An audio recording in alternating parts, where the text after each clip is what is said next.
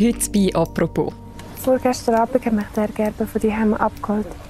Es ist alles so schnell gegangen. Und er sagt mir nicht mal, was los ist. Ich wollte schon von daheim weg. Wollen, aber doch nicht so. Auf Instagram erzählt ein Mädchen von seinem Schicksal als Verdingkind. In Echtzeit und gefilmt mit der Handykamera. Das ist zwar nur fiktiv, aber es soll Schülerinnen und Schüler reale Schweizer Geschichte zeigen. Geschichtsunterricht via Social Media. Kommt das gut? Oder wird es dann auch rasch ein bisschen geschmacklos oder banal? Mein Name ist Mirja Gabatuller und über das rede ich heute bei «Apropos» mit der Annik Hosmann.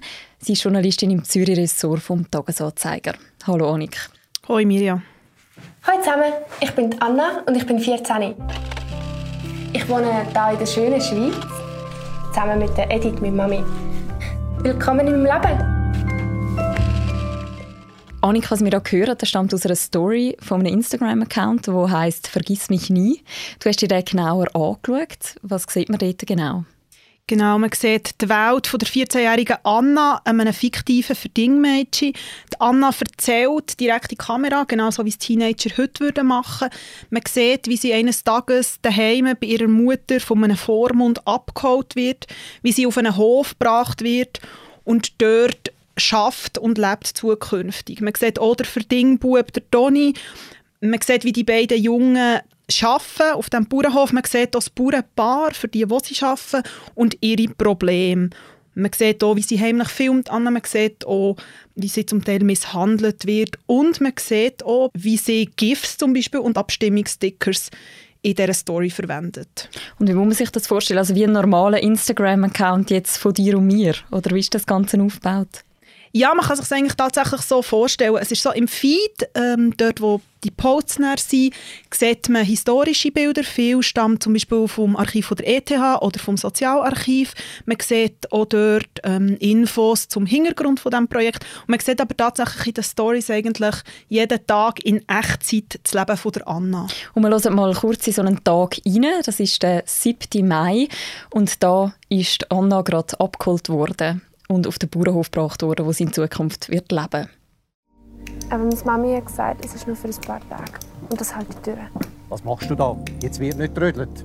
Du solltest einen guten ersten Eindruck bei der Frau Moser machen. Kannst du uns noch mal sagen, was ist die Idee hinter dem Projekt? Wer steckt da dahinter?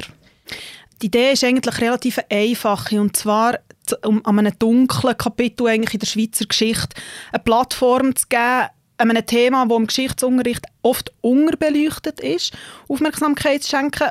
Unterbeleuchtet, das sagen nicht nur ich, das sagen zum Beispiel auch zwei Didaktiker von der Pädagogischen Hochschule in Zürich, wo ich mit ihnen geredet habe, der Zug von der Recherche.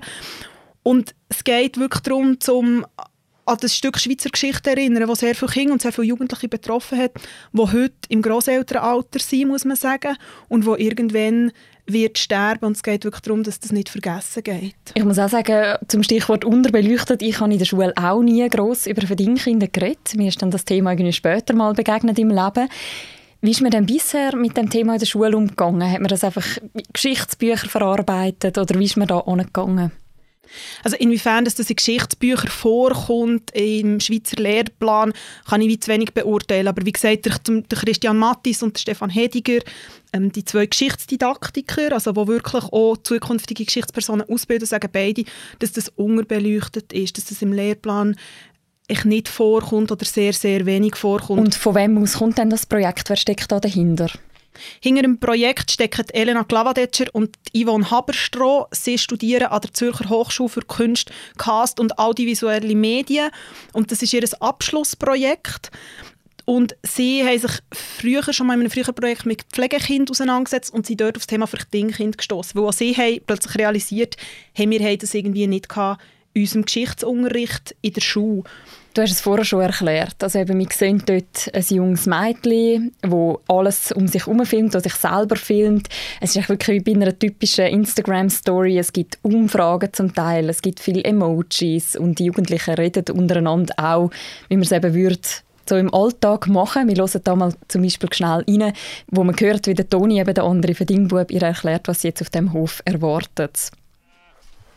Hast du wirklich das Gefühl, deine Familie sieht dich wieder? Hat dir niemand gesagt, dass du das für Kind bist? Was bin ich? Das Verdingkind. Vormund hat dich da hingeschickt, das kannst du lernen krüppeln. Ein Kind weniger, was wir zahlen. Du hast dir die ganzen Stories angeschaut. Wie hast du das wahrgenommen? Funktioniert das gut, so die heutige Ästhetik mit dieser historischen Geschichte? Für mich ist es ein ganz anderer Ansatz zum Geschichte erzählen. Ich habe im Zuge der Recherche wirklich nochmal alle Stories nacheinander geschaut und habe gemerkt, wenn man es wahrscheinlich zusammenschneiden würde, gibt es wie eine Art Webserie. Also es ist wie ein historischer Film und das kennt man ja schon. Also das bekannteste Beispiel, wahrscheinlich im Zusammenhang mit Verdingkind, ist der Verdingbub mit Max Hubacher in der Hauptrolle. Und darum finde ich, wieso funktioniert es insofern, zumal die Macherinnen wirklich sich auch mit Archivmaterial auseinandergesetzt haben und man das so sieht. Mhm. Jetzt gibt es ja auch eine gewisse Spannung irgendwie zwischen dem Medium Instagram und gleichzeitig ist die Geschichte, die erzählt wird, die hat ja sehr brutale Seiten. Also die Verdingkinder haben ja sehr viel Gewalt erlebt, Misshandlungen, du hast schon angedeutet, Armut, Elend und so weiter. Wie sind denn die Macherinnen mit dem umgegangen? Das habe ich sie auch gefragt und sie haben gesagt, das sei ihnen sehr wichtig. Sie haben darum zum Beispiel eine 14-Jährige gewählt als Protagonistin, weil sie haben gesagt, sie haben wirklich auch sehr viel grausamere Geschichten von sehr vielen jüngeren Kindern gelesen oder mit sich, sich mit denen auseinandergesetzt und sie haben, so gesagt, sie haben sich oft die Frage gestellt, zum einen, wie viel kann man den Userinnen und Usern zumuten und zum anderen, werden wir überhaupt den Betroffenen, die zum Teil wirklich heute noch leben, gerecht. Und sie haben mir nachher auch erzählt, dass es eigentlich sehr schön ist, dass durchaus Betroffene sich auch bei ihnen gemeldet haben und auch Kinder oder Grosskinder, wo, wo Familienangehörige haben, die betroffen waren. Und sie haben wirklich auch nur in dem Sinn positive Reaktionen bekommen. Also es hat jetzt dort niemand gefunden, das ist jetzt geschmacklos oder die schlachtet jetzt in dem Sinn unser Schicksal aus. Mhm. Und dir ist es auch so gegangen, wo du das geschaut hast? Für mich ist es, ja, für mich ist es ein respektvoller Umgang in einem neuen Medium und klar mit einer fiktiven Seite. Und ich glaube, da muss man sich bewusst sein, es ist fiktiv und es ist vereinfacht. Mhm. Es richtet sich ja aber hauptsächlich an Jugendliche, also an Schülerinnen und Schüler. Hast du auch etwas mitbekommen, wie sie die wahrgenommen haben, ob das gut angekommen ist? Die Rezeptionsforschung bei solchen Projekten ist grundsätzlich recht schwierig. Ich habe das auch nachher gefragt bei Experten und das ist letztendlich die Frage in den ganzen sozialen Medien. Also wie stelle ich sicher, dass mein Inhalt, das heißt mein Account, mein Post, meine Story bei meinem gewünschten Zielpublikum ankommt. Und das ist extrem schwierig zum Ausmachen. Elena Glavaditscher und Yvonne Haberstroh haben mir gesagt, dass durchaus auch sich sehr junge Personen bei ihnen gemeldet haben. Die meisten sind aber so ab 20, das heisst nicht mehr Schülerinnen und Schüler.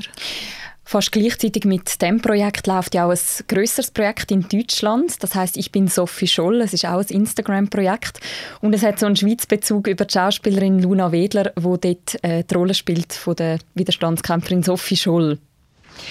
Ich freue mich auf alles, was kommt. Darauf, dass ich freier leben kann, dass ich umgeben bin von klugen, aufgeklärten Menschen und am meisten freue ich mich auf meinen großen Bruder Hans. Da zum Beispiel zügelt sie gerade als junge Frau fürs Studium nach München. Kann man die beiden Projekte miteinander vergleichen? Man kann sie insofern vergleichen, dass die Grundidee die gleiche ist. Man nimmt eine junge, historische Figur und geht von der Prämisse aus, dass es damals Instagram hatte. In welchem Punkt man es nicht vergleichen kann, ist in der Machart. Hinter dem «Ich bin Sophie Scholl»-Projekt stecken die beiden öffentlich-rechtlichen Fernsehsender SWR und BR und hinter dem «Vergiss mich nie» das ist ein Studentinnenprojekt und das sagen die beiden Macherinnen selber, das ist wertfrei. Also dort sieht man wie einen Unterschied und insofern ist auch die Reichweite ganz andere. Mhm. Rein von der Machart ist aber das «Ich bin Sophie Scholl» sehr ähnlich. Genau, also dort geht es auch darum, dass Sophie Scholl direkt in die Kamera redet. Auch dort wird mit Archivmaterial geschafft. Auch dort ähm, gibt es zum Teil Abstimmungen. Man kann wie mit der fiktiven Sophie Scholl in Interaktion treten. Sie beantwortet zum Beispiel auch Kommentare unter Posts. Mhm. Und in Deutschland äh, kommt ja das Projekt, kann man sagen, gerade zur richtigen Zeit, oder? Weil Sophie Scholl ist in letzter Zeit wieder öfters auftaucht im öffentlichen Diskurs. Kannst du vielleicht dazu noch etwas sagen? Genau, also der Aufhänger von diesem Projekt ist eigentlich, dass Sophie Scholl Anfang Mai 100 wäre geworden.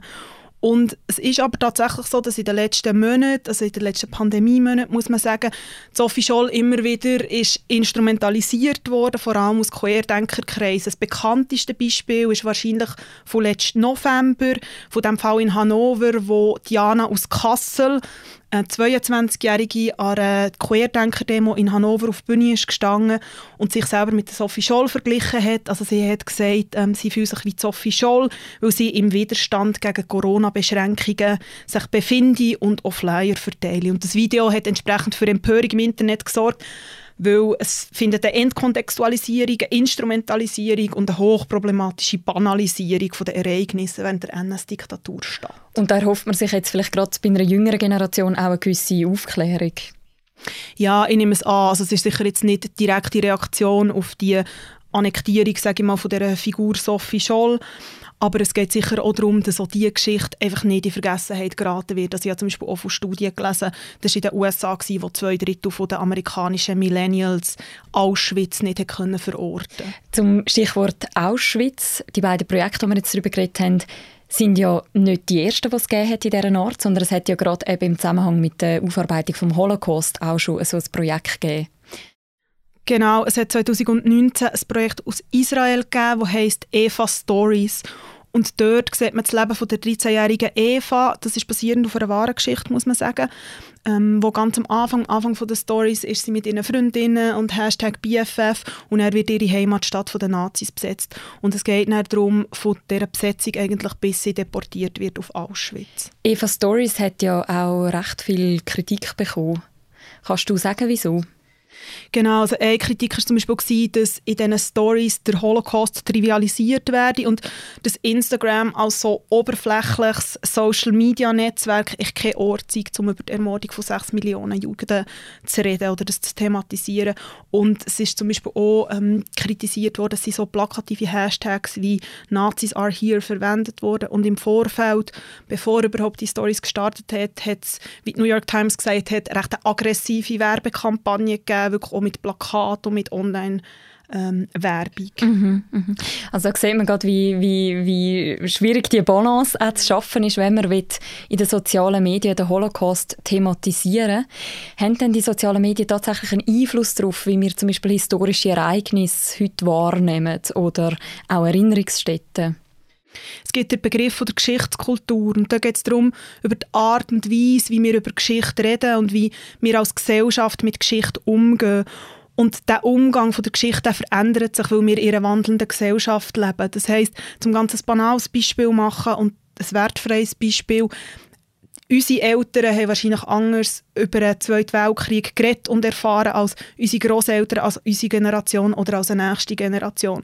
Und das gehört dazu die wandelnde Wirklichkeit und, und zu dem gehört, dass sich auch die Medien oder die ja, Medien, wo man Geschichte thematisiert und transportiert, verändern. Also es hat Historienfilme gegeben, zum Beispiel Schindlers List ist sehr umstritten gewesen. Es gibt bis heute Leute, die sagen, das hat man nicht so machen, weil das geschmackslos ist. Und es ist eigentlich eine natürliche Folge, dass die sozialen Medien, die so einen grossen Teil mittlerweile einnehmen von unserem Leben, dass dort auch Geschichte vorkommt. Also sowohl IFA Stories, als auch «Ich bin Sophie Scholl», als auch «Vergiss mich nie», ist ja, dass sie eben versuchen, wie die Ästhetik von Social Media zu nehmen, äh, mit Selfies zu arbeiten, mit Stories zu arbeiten und natürlich eben auch mit unterhaltenden Elementen und auch mit Spannung. Also man will ja, dass die Leute wirklich dranbleiben. Jetzt gibt es immer wieder den Vorwurf, dass es durch das banal werde oder eben zum Teil auch geschmacklos. Das ist ein anderer Vorwurf. Wie hast du, wo du diese Sachen angeschaut hast, wie hast du das wahrgenommen? Kannst du die Kritik ein Stück weit nachvollziehen? Ich kann die Kritik in dem Sinn ein Stück nachvollziehen. Ich finde, es kommt immer darauf an, bei welchem Projekt es ist. Grundsätzlich muss man kritisch sein, das heißt nicht per se skeptisch, aber kritisch. Also man muss fragen, was ist die Quelle, wer steckt hinter einem Projekt, was ist das Ziel. Man muss sich aber auch bewusst sein, dass bei jedem Unterhaltungsmedium oder bei jeder Form von Unterhaltung gibt es eine Komplexitätsreduktion, es gibt eine Vereinfachung und das braucht es aber auch. Also das gibt es auch bei Filmen, die im Verdingbub oder zum Beispiel ähm, bei dem Film mit Julia Jentsch, wo es um Sophie Scholl geht. Also das ist etwas. Und dort glaube ich, wie haben die Schulen eine sehr wichtige eine wichtige Aufgabe. Und das haben zum Beispiel der Christian Mattis und der Stefan Hediger mir gesagt, also dass man so etwas zum Beispiel durchaus kann anschauen mit einer Schulklasse, also was ist denn hinter einem Instagram-Account? Und, und was macht es mit denen? Und sich auch fragen, ja, wo sind die Grenzen? Und du, wo du das angeschaut hast, hast du für dich noch etwas können daraus mitnehmen? Hast du noch etwas können lernen? Ja, also ich habe einfach wie gemerkt, dass es sehr wichtig ist, um sich immer wieder mit diesen Themen auseinanderzusetzen, weil man vergisst sehr schnell, wir vergessen glaube oft mit dem Blick auf die Welt auch, dass auch die Schweiz nicht nur immer schön war und dass es auch hier einfach sehr, sehr dunkle Kapitel hatte, die abgesehen von dem noch nicht so sehr lange her sind. Also bis fast Ende 70er Jahre ist es eigentlich legal gewesen, zum Kind zu verdingen. Danke vielmals, Annik, für das Gespräch. Danke dir, Mirja. Wenn ihr eure Erinnerungen an das eher dunkle Kapitel von der Schweizer Geschichte noch auffrischen wollt, wir verlinken den Account «Vergiss mich nie» natürlich auch noch im Beschreibtext zu dieser Episode. Und das war eine weitere Folge von «Apropos», einem täglichen Podcast vom «Tagesanzeiger» und von der Redaktion «Ta Media». Ich freue mich, wenn ihr morgen wieder reinhört. Ciao zusammen.